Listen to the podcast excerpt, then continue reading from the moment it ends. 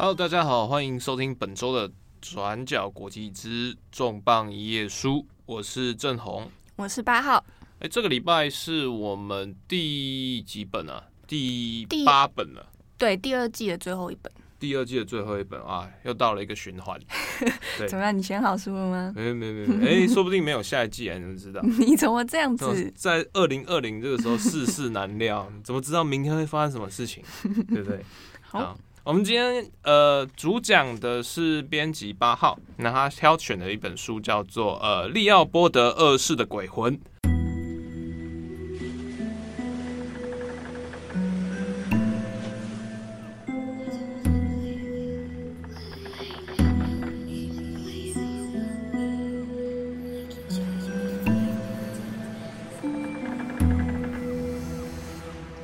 听起来就是第一时间好像不知道他在讲什么，就头上可能会有蛮多问号的。对，听起来很像是哎、嗯、什么名侦探柯南的一个 哎夏季新番，没有，绝对不是。那这本书它其实是关于呃比利时一位国王他在过去历史上殖民非洲刚果这一块土地的一些历史发展。呃，刚果，刚果，我们可能稍微再科普一下刚呃。我们现在提到刚果，通常世界上有两个刚果，第一个是在呃中非的呃刚果民主共和国，它过去是曾经被比利时所殖民，这也是我们今天的主题。那另外一个是刚果呃共和国，中间差的名称就是差有没有民主，但事实上并没有很直接的区隔。那刚果共和国它之前是法属，是法国殖民，是法语系国家啊。刚果民主共和国比较大。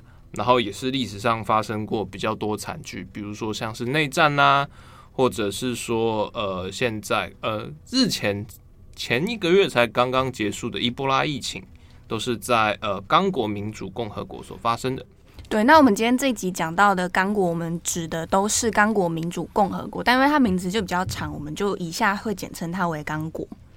八号，你有去过刚果吗？我没有哎、欸，很难吧？应该不是那么容易的，啊、因为历史上或者是他他从独立之后就一直跟中华民国或是台湾不是那么密切，嗯，对，而且相对比较遥远，除了好像人道救援之外，基本上没有什么太多去的动机。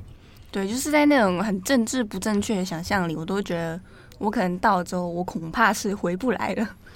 也不是说就是治安或怎样啦，就是诶、欸，可能比如说，嗯嗯，基础基础建设比较比较比较有一些状况，然后还有卫生条件啊等等等，你可能去之前要打很多很多针，哦对对对，隔离。嗯，我觉得这次会挑这本书有个原因，也是因为包含像我就是直到现在。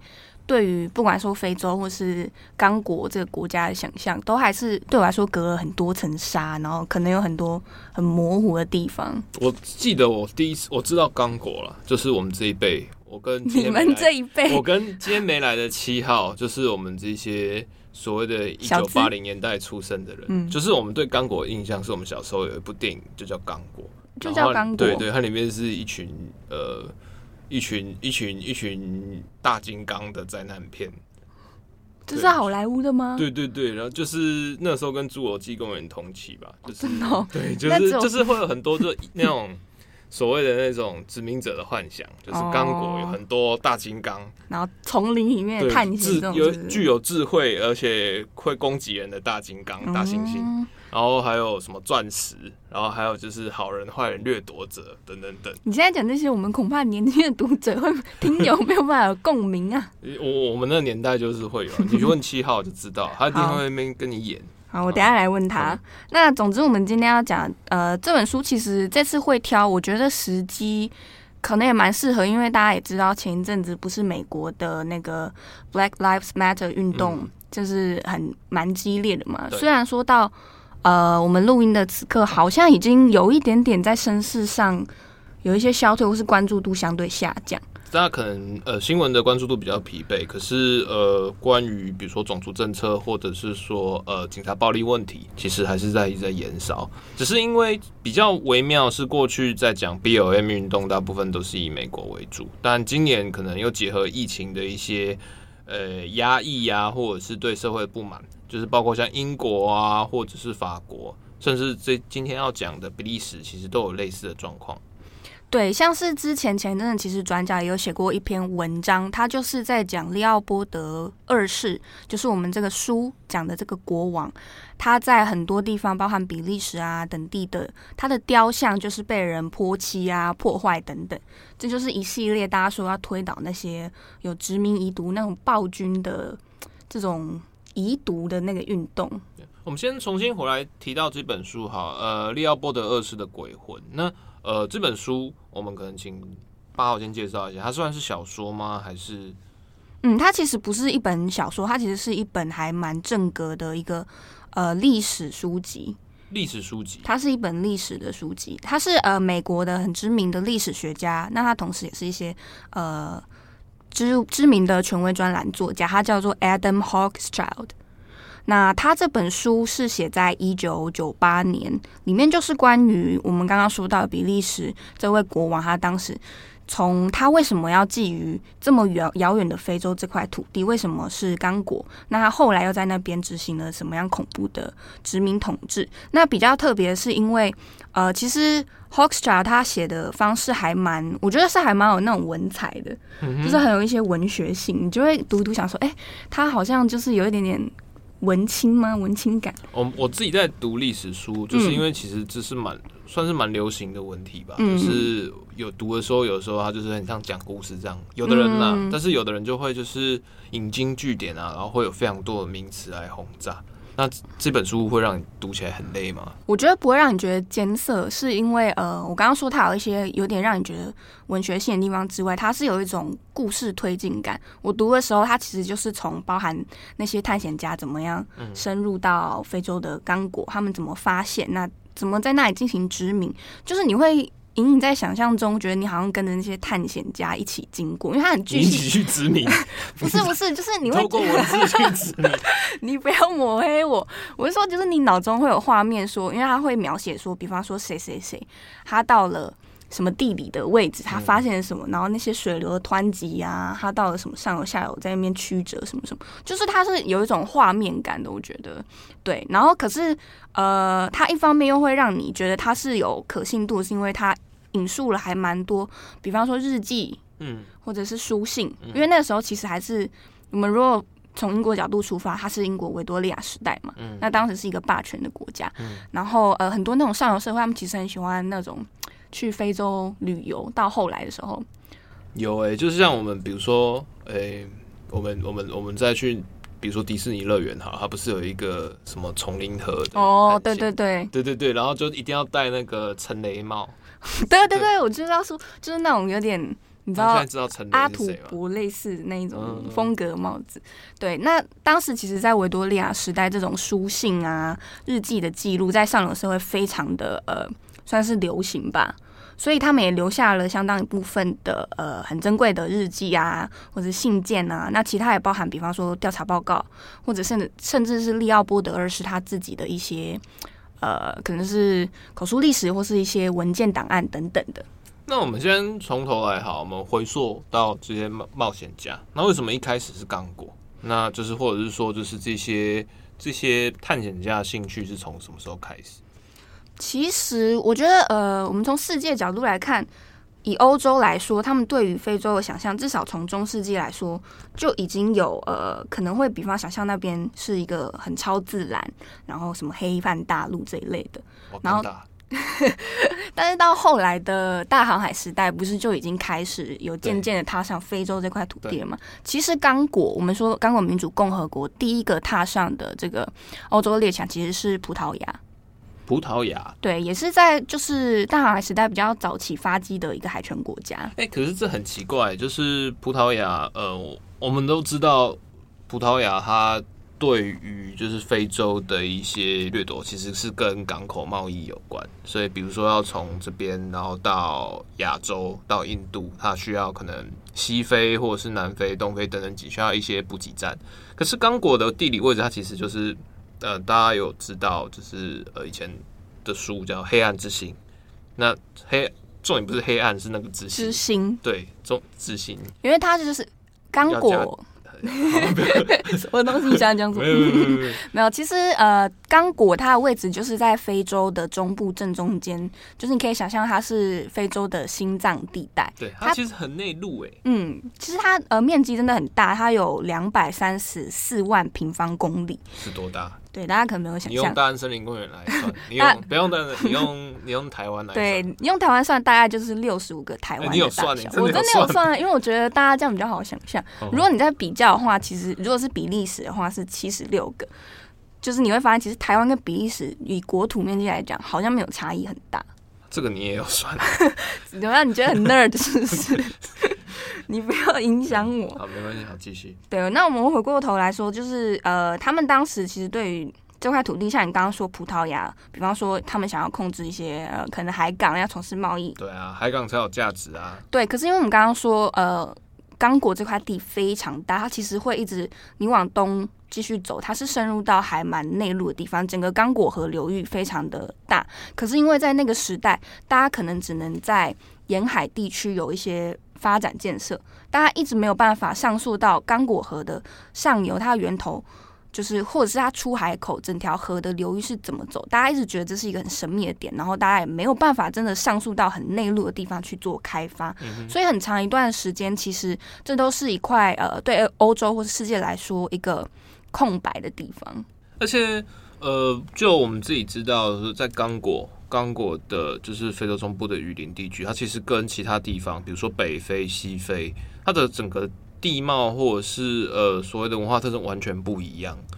对啊，当时其实刚果他们也有自己的呃，不管是说文化也好，类似国家制度也好，它其实是有自己的呃，已经有自己发展的文化，并不是外界想象好像就是什么很原完全的原始或野蛮之类的。嗯对，那我们刚刚说，呃，其实葡萄牙人到了这块土地上的时候，在当时一些后来记录下来口述历史上，因为呃，像葡萄牙人这些欧洲国家，他们其实都是呃属于白人嘛。对。可是，在刚果人他们的一部分的信仰里面，他们会认为说，当祖先死，就是你人死去之后，你在阴阳之间的时候，你的那个状态，你的肤色是那种有点类似惨白色的。惨白色。就是那种白白的样子。哦，就嗯，我想要的惨白可能指的有点像是我，比如我们洗澡的时候，洗澡的时候皮肤泡太久，然后手会有那个，就是。你为什么会联想到这个？就惨白啊，尸尸体会出现那个白。我想象就是有点快要消失的那种白。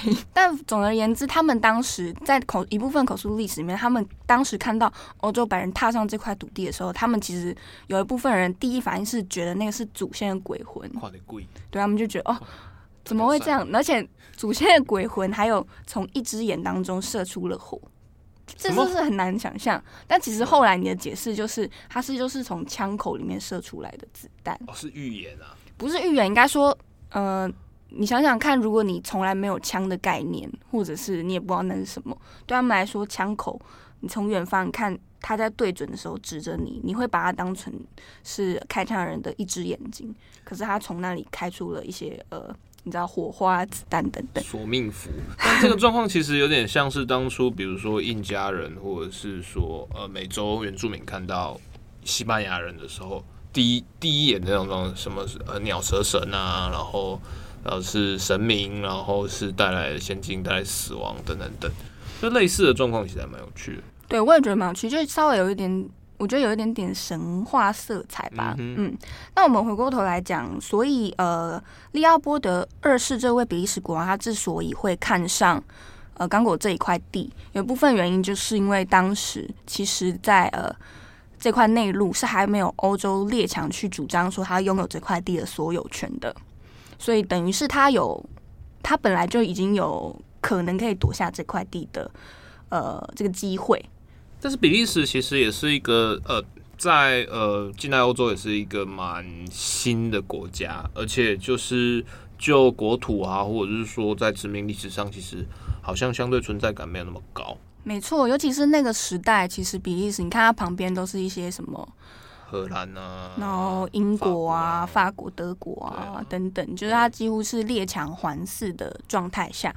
那利奥波德二世他继位的时候是在一八六五年，那这个时候其实比利时才从荷兰独立也没有很久，就是这个国家还算是嗯、呃、国力算是普通小国，可能列强也不是太在意。嗯、对，可是这位国王他在即位之前还是王子的时候，他其实就对于说他自己未来王国要拥有一个海外殖民地这件事，已经有了野心，有了渴望。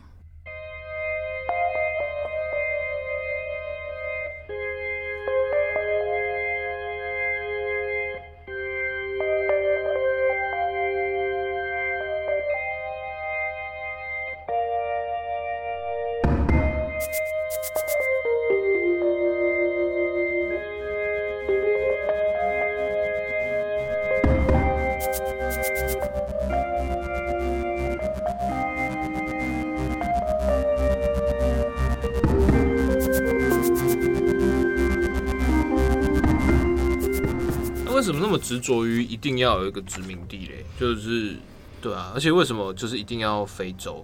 我觉得这其实呃原因可能蛮复杂，有一可能有一点点私心的部分。因为利奥波德他其实年轻的时候就非常的呃热爱地理这一个学科，啊，就是他可能会对于就是地图啊，或者是远东啊、非洲，对于探险有一定的幻想。对他对他对于，而且也对地理学，他其实是真的是有所认识的。那他也曾经在年轻的时候有去过呃亚洲啊，或者是地中海沿岸旅游过，所以他就是一直想象着，就是比利时这样的小的地方，小国寡民，他自己曾经有用这样的话来形容他的国家。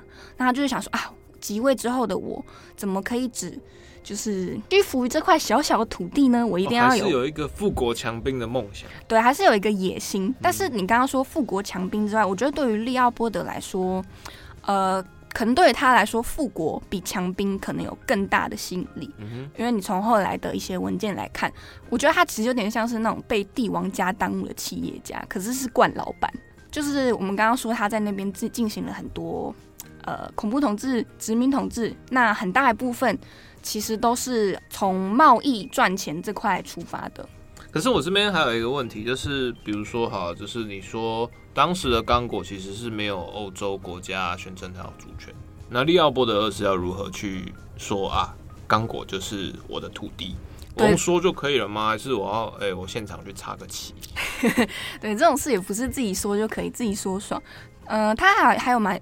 一段蛮有趣的转折，我们可以先从他怎么样选定到刚果这块土地。刚刚除了说，因为呃当时还没有主权承认嘛，对啊。那其实在这之前，利奥波德他也曾经研究过，他就想说，有一些可能已经开发了的地方，是不是我比较好来做，就已经有基础了嘛？我在后面继续接手就好。对啊。所以他其实也曾经有考虑过，是不是要租下台湾。你租下台湾了，哎，也是哎，主权也自自古主权也是有点微妙。对啊，当时他那个时候不是叫台湾，他说 Island of Formosa 吗？哎、欸，他要租台湾，但好魏国好，对他也有想过是不是从西班牙那边买菲律宾。总而言之，他就是想说靠金钱的方式来取得一块属于比利时王国的土地，这件事一直行不通。那他后来就想说啊。我既然买不下，那怎么办？那我就靠征服的。嗯、所以他就是开始往非洲那一块去发展。尤其是当时比较呃大时代脉络下，很盛行一件事，就是你以以基督宗教名义去做宣教，文明开化或者是信仰开化去。对对对，还有包含说什么以科学研究之名等等的。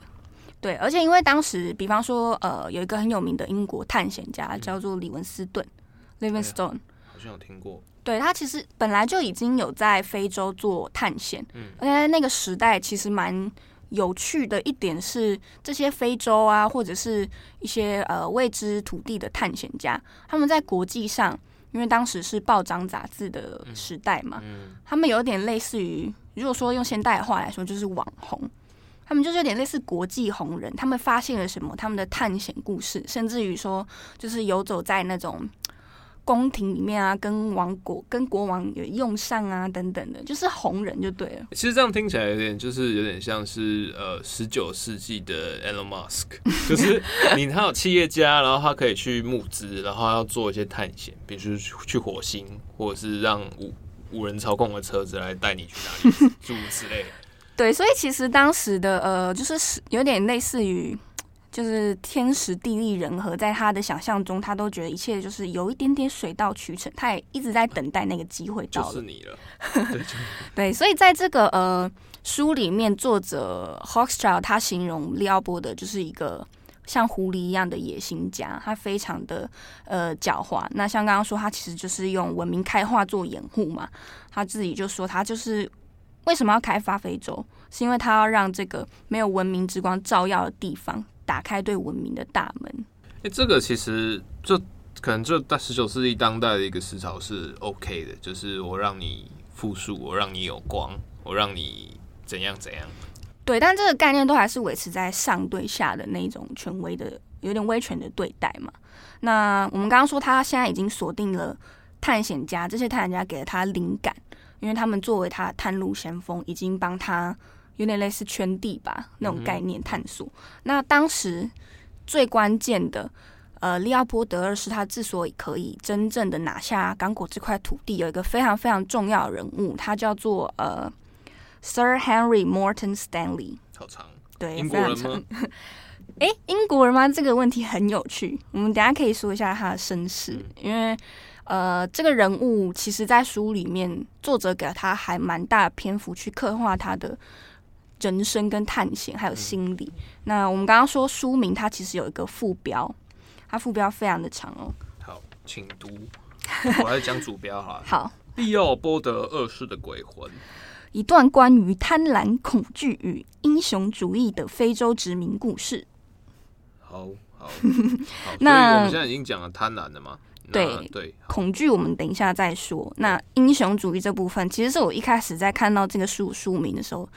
第一个被打到的点是，我觉得用这个角度去讲很有趣，因为因为不管是利奥波德二世，或是刚刚说的这一位探险家，嗯、我们叫他 Stanley 史坦利好了。好，对，那不管是史坦利或利奥波德二世，他们两位其实我觉得身上都带有非常明显那种认为自己是英雄主义的想象，就是我一定有一种。有这种天命使然，对对对，或者是天选之人这种感觉，uh huh. 嗯嗯。那这个 Stanley，我可能要先跟听友们介绍一下他的这个人生历程。为什么我会说他是一个呃英雄主义的这种很典型的想象？在他认识或者是他跟呃利奥波德二世结缘之前，他到底是怎样的人？因为这边这边好，他是一个可能是贵族。呃，其实完全不是哦，他的。呃，出生其实算是非常，在当时算是你用难听话讲，就是下流族群。下流。他出生的时候，呃，他原本不是叫 Stanley，他也不叫 Henry，就那完全是一个他后来成长之后，嗯、呃，有名比较转变之后才取的名字。他原本叫做 John Rowlands，他是非婚生子。嗯哼。那在当时那种户籍成本，他们就。记载是叫做 bastard，嗯，就是你用现在话说是有点像是王八蛋，其实就是私生子的意思。对，对。那他生下来之后，他其实一生都不太知道他爸爸到底叫什么，可能就是是谁他也不知道。那生下来之后，母亲呢就遗弃了他，先是交给妈妈那边的亲戚照顾，后来又被送到那种救济院，有点类似孤儿院的地方。他是出生在哪里啊？他出生在英国。哦，英国。对，那。一直到十五岁之后，他就开始出来自己讨生活。那他在救济院的时候，其实成绩也蛮好，也觉得就是隐隐有展现一些写作上面的天赋，就是你会觉得这是一个可能很擅长于说故事的一个小朋友。可是他后来命运开始转折，是因为他后来开始跑船，做海上的那种水手的工作。哦，对，因为十九世纪的时候，那个时候有非常多的长途贸易，然后对，这个应该是算是他呃。挣钱一个比较好的方式，对，包含说当就是跨大西洋的这种航运，嗯哼，所以他后来就是到了美国去，那刚好后来，呃，他在那边就是认识了一位先生，他就叫 Stanley，嗯，那据 Stanley 他自己的说法，他跟他的这位。养父，嗯、这位 Stanley 后来收养了他，同时他也是他的老板，嗯、他们的感情很好啊，什么什么的等等。可他后来自传里面其实又被很多历史学者去做解呃分析研究之后，发现很多是有所出入，或者是他加油添醋啊，把自己跟养父的故事写得过于煽情啊，甚至自己在救济院的故事，他会把自己形塑成那种。群起反抗霸凌的那种角色。可是他当时其实，在救济院是比较有点内向的孩子。嗯，就是事后幻想，然后把自己美化这样。对，他就是我自己认为他有点像是呃，因为自卑，所以把自己的那种英雄自负感，对。对，那他后来到美国之后，因为他被收养了嘛，所以他那个时候对外宣称都是他是美国人。嗯，他不想让大家知道他在英国那段重新开始了。对对对，整个人生打掉重练。那后来进入了美国的，刚好遇到南北战争。比较特别的是，这个怎么遇到这种事情？他这一生非常精彩。他在南北战争，南方跟北方的兵他都当过。现在是怎样？是有 是英国来的佣兵？也不是，就是他也有就是当过战俘啊等等的，嗯、就总之他在南方跟北方他都从过军。嗯、那内战之后，他才就是终于展开当做呃有点像新闻记者的角色，或是写一些呃专栏作家角色。但很多是关于比方说游历探险啊、嗯、这种旅游文呃不算文学旅游报道吧。对，那也是因为这样，他后来就遇到了。呃，他这一生最重要的那个关键转折点，就是在一八七零年代的时候。一八七零年，对，一八七零年代的时候，因为当时呃大时代不是非洲开始，大家希望去那边探险开发吗。嗯。那我刚刚说那个英国探险家 Livingstone，嗯，他就消失了。他去非洲之后就消失了。他消失了。他有一段时间在非洲探险，可是因为当时的探险其实很多是，比方说你到某个地方，你写了一些稿，你可能通过电报或者什么方式，你把你的稿子发回去欧洲啊、美国等等的，然后就是变成那种刊物，所以会形成刚刚说的那种国际红人的形象嘛。可是有一段时间。呃，Livingstone 他就音讯全无，因为被编辑催稿，不想要交稿失败，然后就装死。对对对，这种事情我遇过很多，我也遇过很多。对，好，但我们就是写不出来，然后就消失，这种事情太多了。那我们在此没有影射哦，但是总之，Livingstone 他就是在非洲探险的时候。消失在大众视野当中有好几年的时间。那这个时候，《纽约先驱报》这家报纸，他就想说：“哎、欸，这题材好像不错，我们来搞一个那种寻找 Livingstone 的专题，要不要？”那具体而言要怎么做？他就是指派了 Stanley 当记者，他要到非洲去找到这位探险家。他现在那个时候报纸好像过来蛮爽的，不止 你说钱很多是不是？对，然后可以弄这种跨国搜救团，对，外派，对啊，派人到一个非常遥远的地方。但最后的确，呃，Stanley 他也真的有找到了 Livingstone，不过在他自己后来把这段冒险写成书的那些内容里面。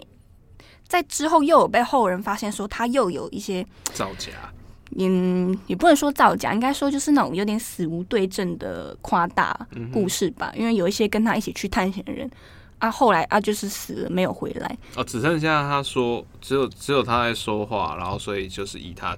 记录里面就只有他的，对，就是有一些场景，比方说有他，或者还有两个手下好了。那可是那两个手下可能后来就死了，嗯、所以你问他说他当时有没有说那句话，没有人知道，死无对证嘛。嗯、对，那这件事过后，呃，Stanley 他算是在国际上就是声名大噪，大家觉得哇，找到 Livingstone，然后又可以在非洲探险。对，而且在非洲探险还找到在这种就是不知道去哪里找的地方还找得到。对，其实呃，有一部分也是因为 Stanley 他的确刚刚说过他从过军嘛，对，然后他其实也很会写东西，所以他其实不是一个不是一个没有才华的人，也不是一个就是就是他探险非洲这件事是他真的可能有两把刷子才办得到，他确实有能力的，对，对，只是就是碰轰太多这样。嗯、那可是因为这件事他取得了名声之后，后来呢，《纽约先驱报》啊，还有就是英国的《每日电讯报》。就决定说要经援他，再来展开一次探险。欸、那这个时候的报纸真的很有钱，对，现在要给员工加薪都有困难。他们还是做外派专题，是不是？对啊，还 外派专题，还还是还是找，而且还不是找自己人呢。现在现在都是那种啊，八号，我看你做很久了，这边有一个机会让你去玩一下。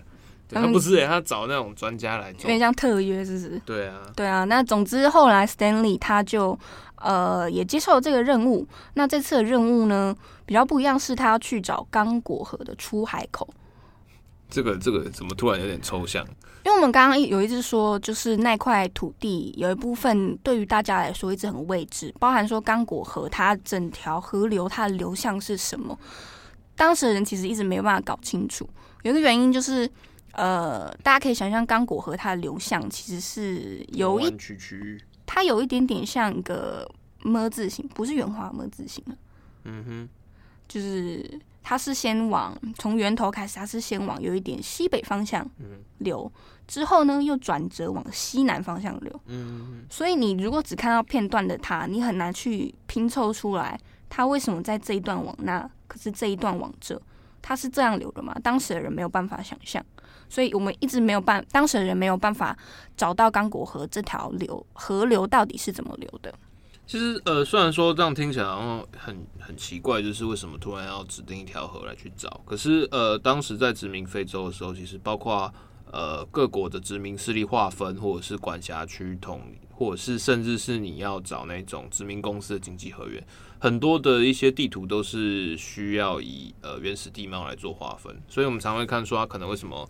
硬切啦，或者是说都是直线啊、笔直等等等。其实河流的界限，它会影响到很多土地权利或者甚至是政治权利的一些界定。对，呃，正宏讲这点也蛮关键的。那另外还有原因，是因为刚果河是一条非常大的河流，它支流很多，可是它又能够往非洲内陆去。但你要做货运，你要做。把内陆的东西运出来，你要运到其他大陆。其实当时很普遍是，你透过蒸汽船你去做运输，所以你这个就是跟就迪士尼那个 聪明探险。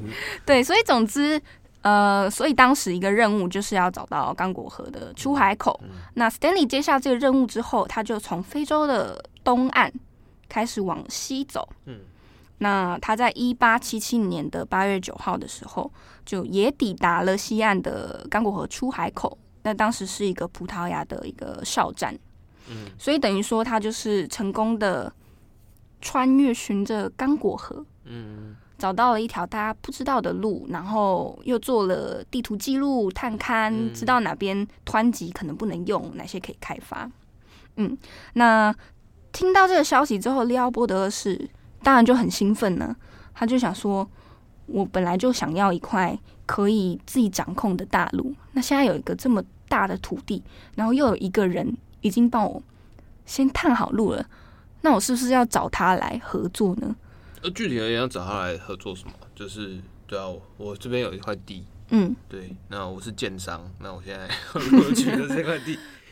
他其实就是他跟 Stanley 签了一个，先签了一个五年探险合约。那他就是让 Stanley 再次去那个路线，可是这一次他多了很多任务，比方说他要在沿途建基地，他要建哨站，还有很重要的是，他一直千叮咛万嘱咐，就是说 Stanley，你一定要在过程中尽快跟越多的酋长签越多合约越好。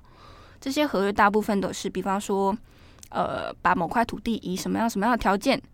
交给呃，Stanley 代表的这个利奥波德是国王，或者是我给予你什么样的劳动力等等的。可是说是合约，好像很好听。其实对于当时的呃那个非洲酋长来说，他根本就可能不是很清楚那个合约到底签了什么。对啊，他第一个是关于国家制度的概念也不太一样，而且就是你跟这些人签合约，可是这些人的代表性为何，其实也都不是那么一定。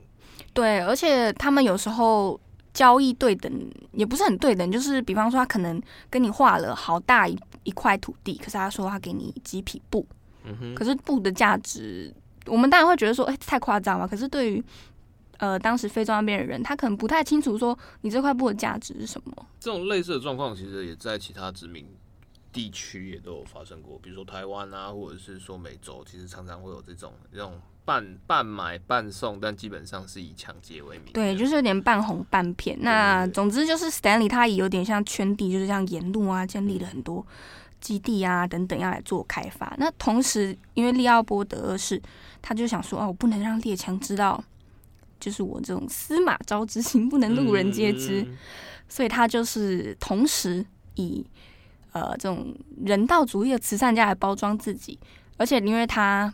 非常的善用公关操作，嗯，所以他建立了好几个就是名称非常像的那种协会，叠屋架床的方式来让你认不清，说，哎，这组织是干嘛的啊？他宣称是做慈善的，做地理研究的，可是呢，其实大部分都不是这样，他只是让你不知道他在干嘛，可是用这个组织名义来掩护 Stanley 的这种知名开发。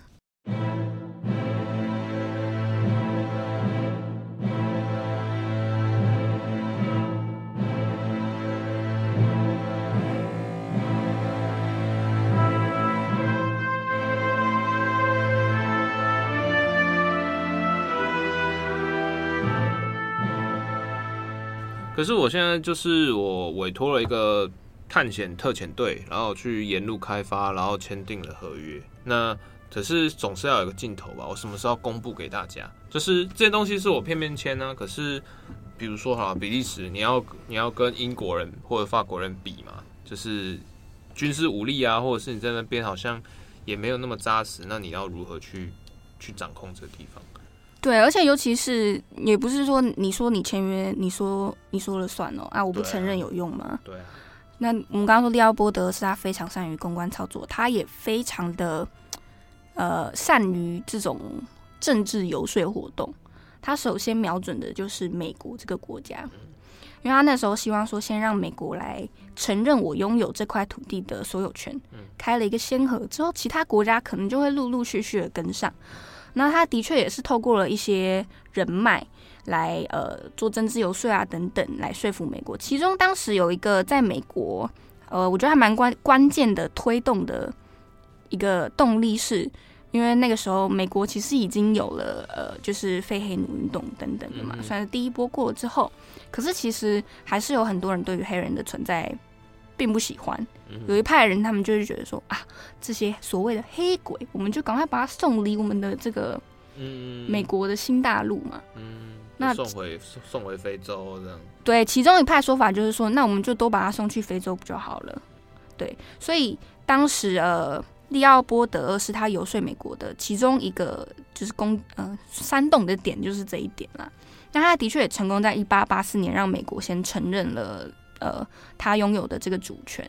那包含说其他的列强，像英国、法国等等呢，当时其实在竞逐过程中是有矛盾的。利奥波德二世他也很聪明的利用他们之间那种对立的，就是那种杠杆，他就想说他们可能彼此忌惮，可是因为刚好比利时那时候只是一个小国，比方说德国的那个铁血宰相俾斯麦，他当时的思路就是，既然比利时还只是个小国，那我与其让这块地。落入英国或法国的手中，对我造成威胁。那国王现在又承诺我说要给我什么什么的经营特权等等，嗯、那我就把这块土地给风险没有那么高的比利时。你其实也还好吧？对啊，比较中立，然后又没有什么太大会威胁。威胁、嗯、对，所以后来就是在呃一八八四一八八五的柏林西非会议之后，很多的国家其实大致上对于利奥波德二世的在刚果的这个所有权。就算是承认了，呃，反正你要那就给你啊。对，所以呃，这个国家就在一八八五年的五月二十九号诞生了，它叫做刚果自由邦。刚果自由邦，但它基本上它在这边的地位状态也不属于比利时政府的直辖管控。没错，它很特别，它是属于这个国王的个人的私有财产跟私有领土，它就是有点变成国王一个人的殖民地。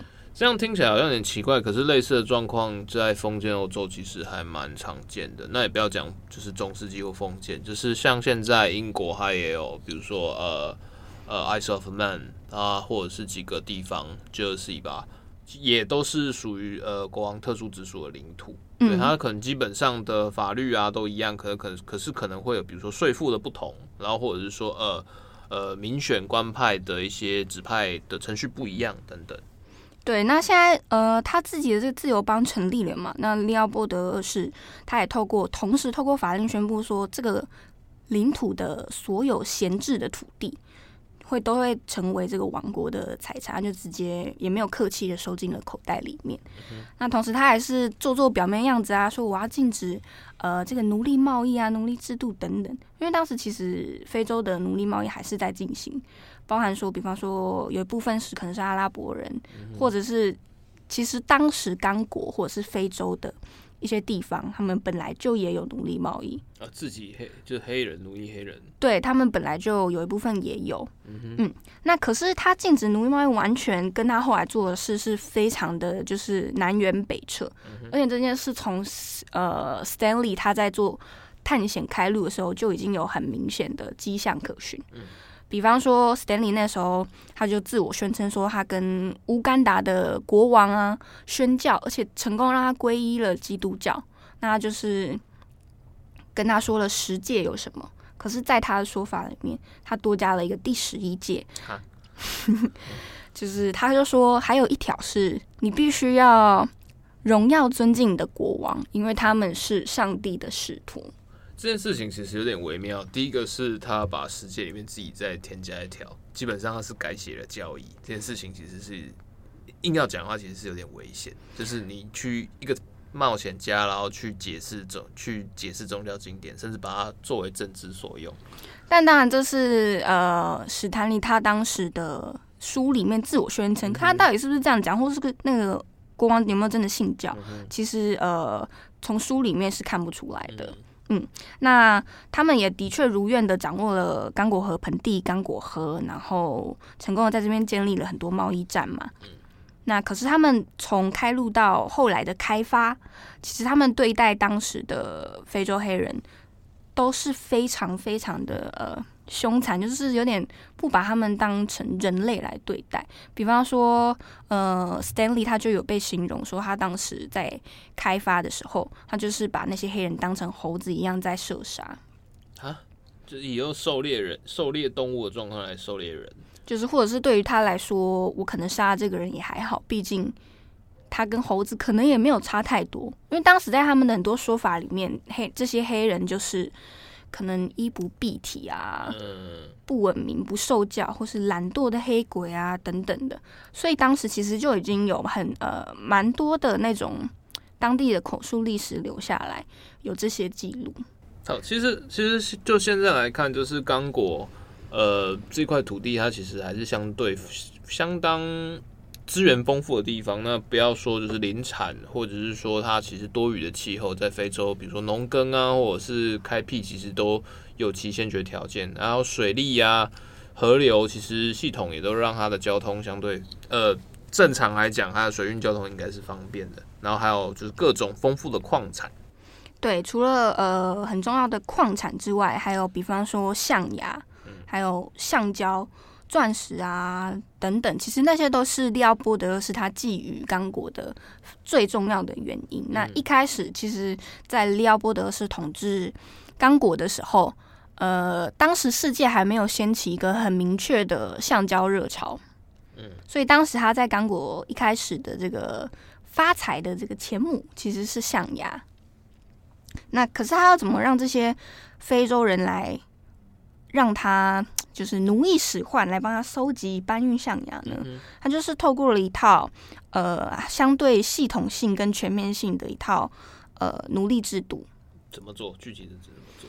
他就是在一 没有了，不要学，不要学，不要学。对，一八八八年的时候，就是利亚波德斯他先成立了一个叫公安军的呃军事的团体，嗯哼，他就是有点类似当地的军事。民兵或者是对对对，呃、那他一度的呃数量大概有到将近两万人左右。嗯、他负责的任务就是除了管理这些当地的刚果人之外，他也会帮当地的一些贸易公司，有点类似保镖角色，或是帮他们去催促啊，嗯、甚至是呃整队啊等等的这种执行的角色，嗯、而且比较嗯。呃比较特别也不算特别吧，就是公安军里面，当然管理阶层主要都是以白人为主，可是很多士兵他其实是黑人。嗯，对，那他们就会呃有一项有一些任务，就比方说他要去收收集，算收集吗？就是去召集奴隶。呃，反正就是我要集结到足够人数。对，那在他们的说法，当然是这些人是自愿的，可是当然事实上不是，很多人都是被抓过来的。那比方说，甚至包含说儿童也在他们的这个针对范围里面，他们就是以教育之名啊，会把儿童聚集起来。在他们说法里面，他们是孤儿，嗯。可是其实很多人他可能不是孤儿，是被抓来的，或他真的是孤儿，可是他为什么会变成孤儿呢？是因为的孤儿，没错，他就是他爸妈根本就是被公安军自己杀掉了，他才变成孤儿。嗯、那这个教育就是，比方说他给你军事教育，嗯、我宣教啊，职业训练，嗯，哎，听起来好像有点耳熟，职业训练。但总之，他其实就是要让他们长大之后。加入公安军来当兵，这件事情其实，在中世纪啊，或者是在现在，其实这种军阀时代好像都有。比如说，像是以前阿拉伯人也会在呃非洲努米比亚找奴隶，然后奴隶兵，嗯，然后或者是说呃现在我们在讲呃非洲的一些呃军阀犯下战争罪里面的有儿娃娃兵、儿童兵等等等。对，那除了儿童之外。在很多的那种包含说传教士的记录里面，有一些故事，比方说他可能是村子里就是被突公安军突然闯进来，他们就是被抓走要去当呃这种奴役劳动。嗯，那他们可能就是要走十天的路程，赶路，全程赶路，然后用铁链把你绑着，你没有办法吃喝，只能吃很可能喝很少量的水。那你就算累死在路边，他们其实也不管，甚至有婴儿直接被。抓起来就是扔在路边，嗯，就是他们当时的遭遇其实是，就是你看那些叙述的时候，你会觉得非常的可怕。嗯哼，比方说刚刚郑红提到的那个作品《黑暗之心》，嗯，他的作者康拉德他自己本人在当时我说的这段呃时代里面，他本人就曾经在刚果那边出现过。那这也是《黑暗之心》。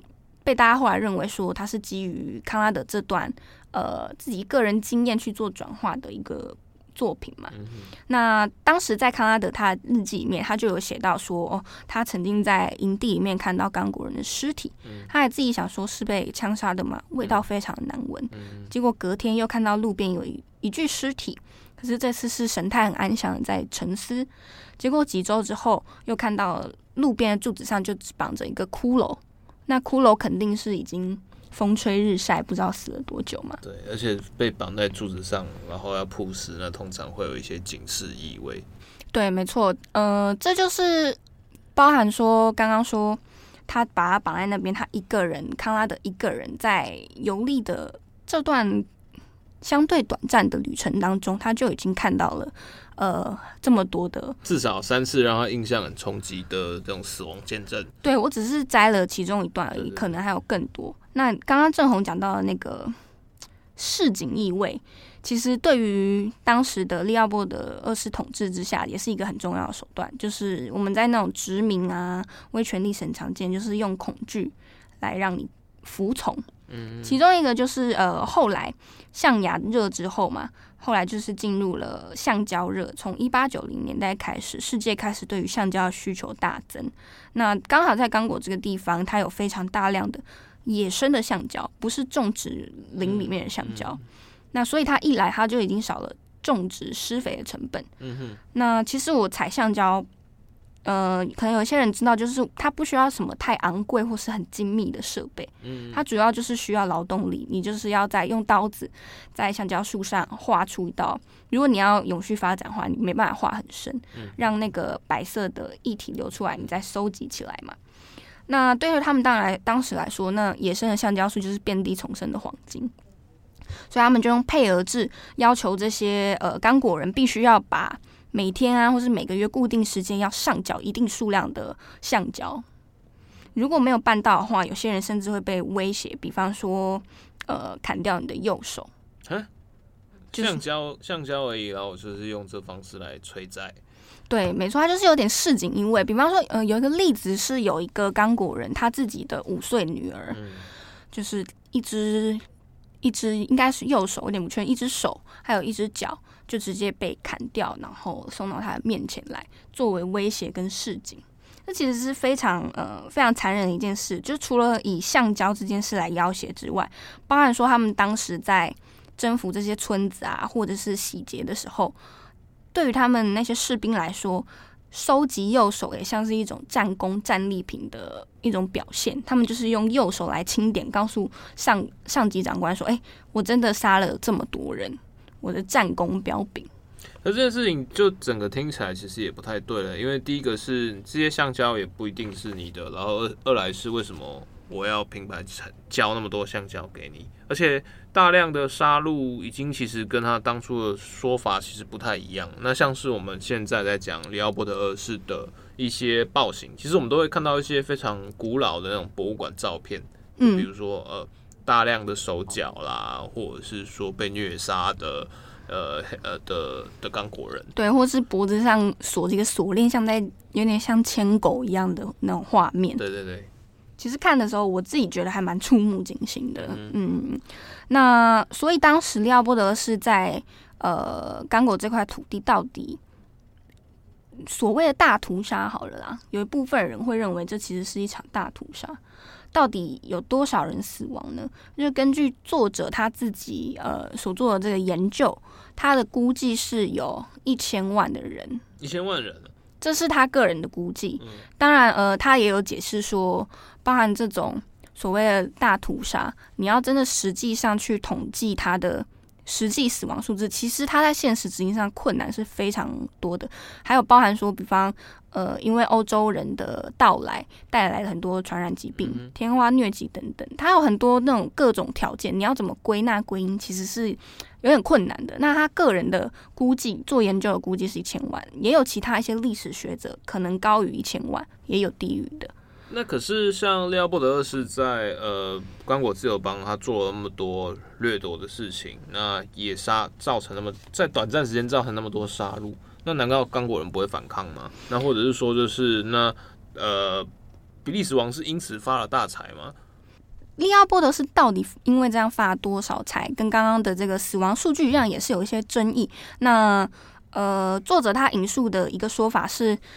嗯，这二十三年国王统治的期间，他大概应该有赚入了二点二亿法郎。那你换算成当时就是作者写书的年代的时候，它汇率算下来大概是十一亿美元左右。十一亿美元，嗯，其实也算是不小的数字。嗯哼，嗯。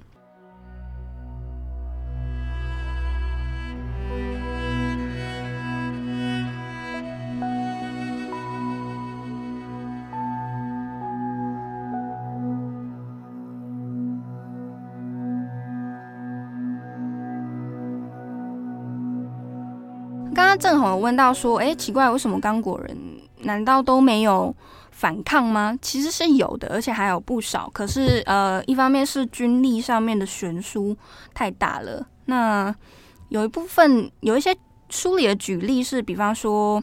呃，曾经有黑人士兵，就是公安局里面的士兵，他做兵变反抗，可是他后来就被抓到了。那他们也行刑的方式也非常的残酷，就是让公安局里面的黑人士兵去，呃，就是用枪要行刑那些叛变的黑人。自己人是他自己人。对，然后他在这之外再站了一排白人的那些呃。长官，嗯，他也拿着枪指着那些黑人士兵，嗯哼，他的用意就是，你如果犹豫，你不杀了你的这些叛变的同袍，那死的人就是你，嗯，所以他其实就是呃，用了非常系统性的那种恐惧的方式来征服整个国家。那期间，当然，比方说有一些传教士啊，或者是新闻调查记者，在这段期间，其实有到刚果来，他们可能本来都是抱着啊，国王是一个慈善。慈善的建造之王，我们要来看一下他到底把这个国家带来多少文明。当然，他们不一定在那个时代之下，他们并不一定。呃，从我们现在事后来看，可能是什么多英雄的角色要去揭发什么什么。当然，他们也可能有一部分是我们看来政治不正确。可是总而言之，他们到了当地之后，发现这些非常可怕的事实之后，就渐渐的呃，开始决定要向国际。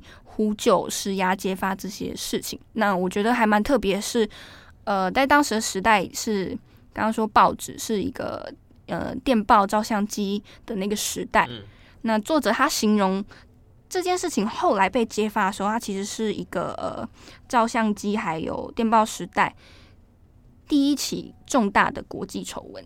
嗯哼，那他被揭发的过程呢，大概是从一八九零年代开始，其实就有一些零星的批评传出去。可是因为利奥波德二世他是一个非常善用王室这个身份来做掩护、做公关操作的一个人，他就用各种方式来压下来。可是当然还是有一些呃，他所谓的这种变数。嗯第一个大家第一个呃比较系统性有指控的是一个叫做 George Washington Williams。Williams 这个黑人记者，他就是有了一些呃比较明确的口述历史跟见证人的呃记录，比方说他有记录到当时他们可能会用每个人三英镑的价钱去买那种四肢健全的黑奴来当公安军的兵，所以已经有购买黑奴的证据。对，就是在至少证人方面，他已经有些记录，而且在他当时的。呃，这些指控里面，他已经提到了一个词，它叫做 “crime against humanity”，就是反人类罪。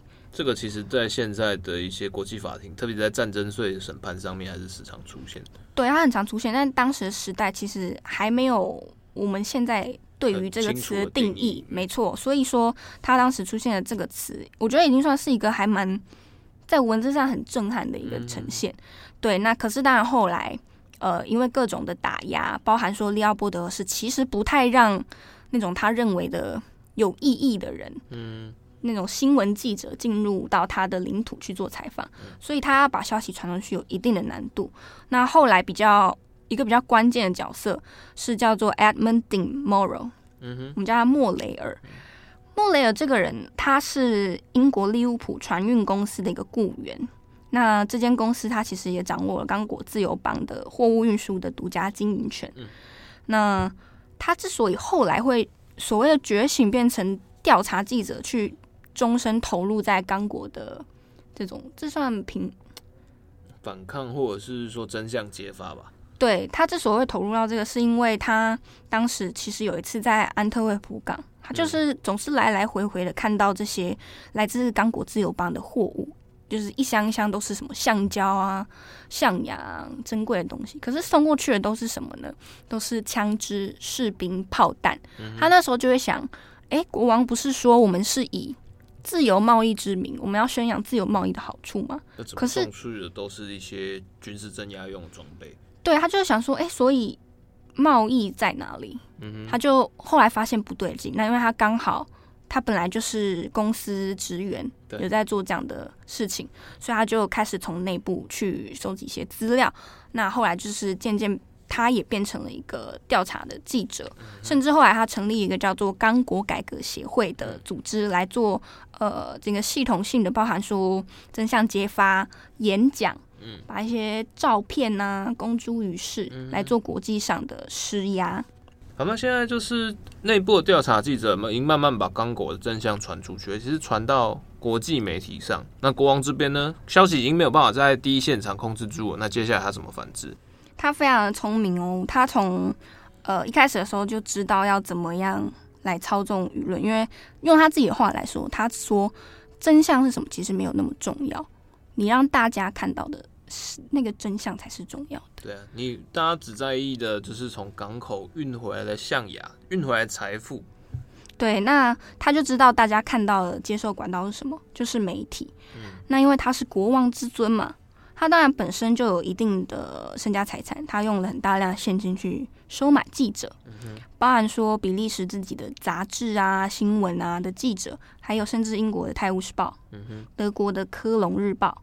都有记者拿他的钱来帮他写一些平反，或者就是说啊，这个国家治理的很好啊，文明开化啊，国王不遗余力的奉献自己的金钱、财产、时间去投资。嗯、那包含说，当时利奥波德二世他其实是一家呃铁路的公司的大股东。嗯、哼那当时铁路旅行开始盛兴盛的时候。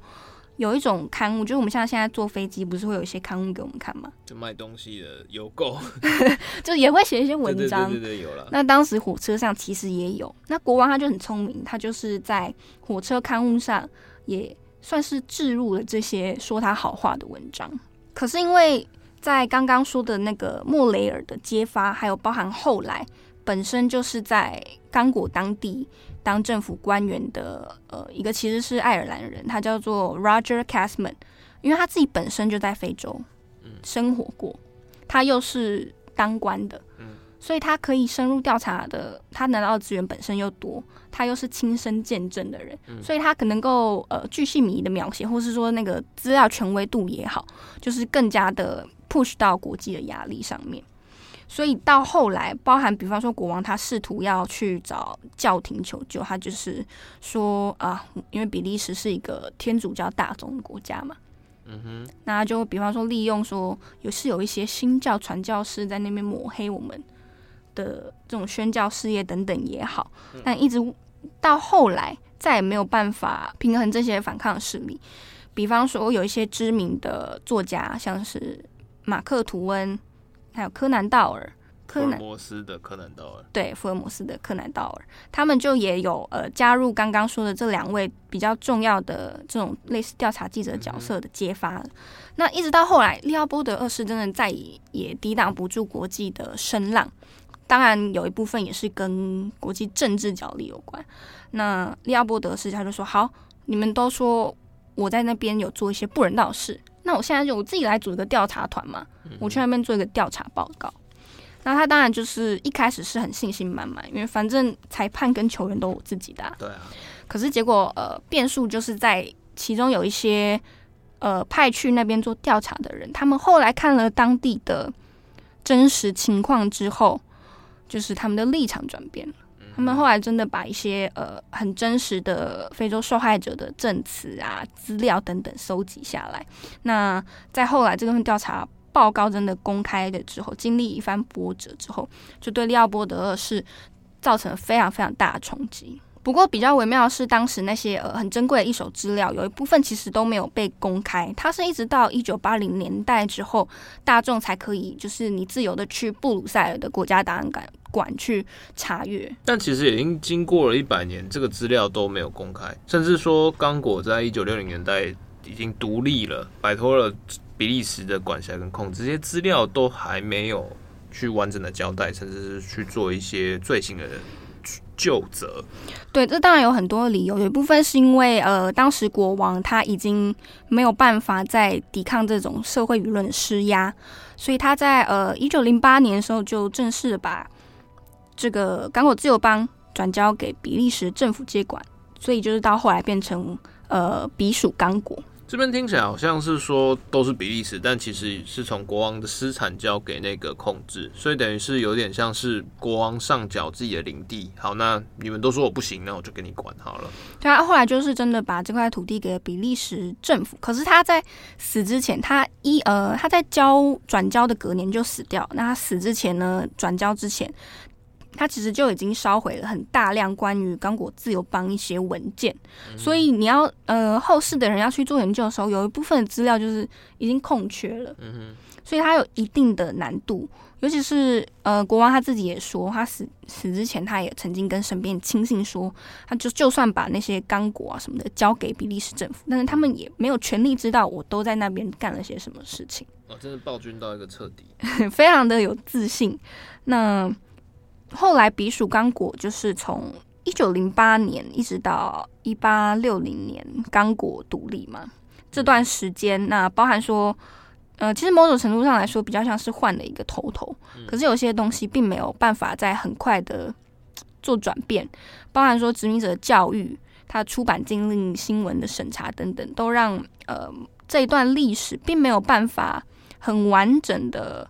呃，流传下来，或者是说在国际上为人所知，当然是在呃历史真相揭发的那一段时间的时候，其实在国际上有非常大的震撼，甚至有人会形容说它是二十世纪第一场最重大的呃这种国际丑闻等等，就是人权运动串联等。可是它消退下来的速度非常非常的快，而且就是我们就算放到今天来说，应该很多人其实。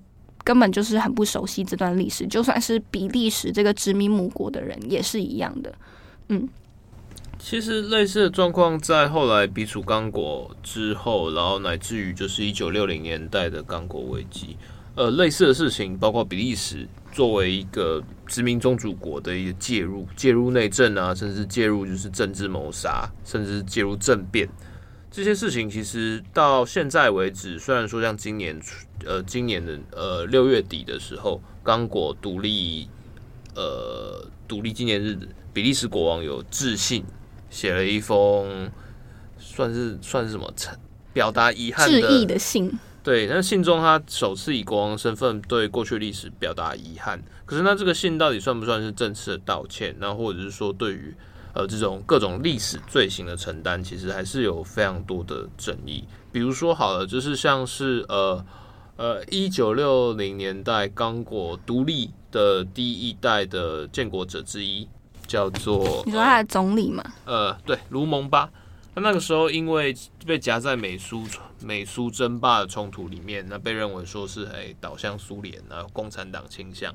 那当时他这因为犯非洲民族主义者的一个关系，所以他在独立的时候其实是跟比利时政府以及比利时王室有非常大的摩擦。比利时政府就认为说，那我们就和平的转移，你要确保我这边的白人殖民者的一些权益。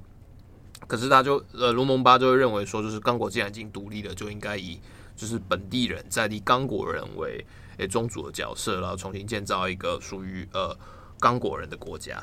两者之间的冲突后来引发了一连串的政治政变，那包括比利时也有呃呃派遣或者是甚至是派兵，然后去资助就分离主义者、政变军、军队哗变等等等，甚至最后就是卢蒙巴的谋杀事件都是由比利时留下来的呃驻警军队所执行。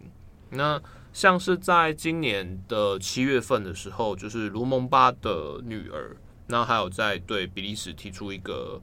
呃，呼吁或者是一个沉痛的控诉，要求就是说，比利时应该把我爸爸的呃残骸，就是移交遗骸。对，因为呃，罗蒙巴后来在政变中被杀死，被比利时的驻警杀死之后，比利时人为了要呃掩人耳目，或者是要死无对证，就是把罗蒙巴跟他一般亲信的尸体挖出来，然后派人。派比利时的警察去把他们肢解，然后进酸融化，但是之中就是有呃卢蒙巴的几颗牙齿被以一种战利品的状态，就是被警察拔下来，可能是证据就是要交差或战利品被拔下来，然后后来就是送回到比利时。这件事情一直到一九九零年代的末期，然后才由当时就是负责去肢解的比利时警察去。去有一种半陈述去坦诚这件事情，但是等到国会要比利时国会要介入去重新调查整件事的时候，这警察就老死了。所以整件事情就是从二两千年之后到现在二十年，就是比利时政府没有道歉，然后没有做就责交代，然后那几颗牙齿也都还在比利时，那就是对刚果人其实也很难很难去释怀这些事情。就是我我就算独立了，国家命运还是操纵在。各国各国争霸，像以前六零年代大家争夺有，以前好呃十九世纪大家争夺橡胶，争夺钻石，然后二十世纪大家争夺铀矿。嗯，对，对像书里其实有说到刚果的这个铀矿，其实有用在二战的时候美军的原子弹的那种原料素材里面。对，对啊，可是现在事情好像可能大家不一定需要原子弹，也不一定需要做核电厂，可是现在又在讲就是说就是。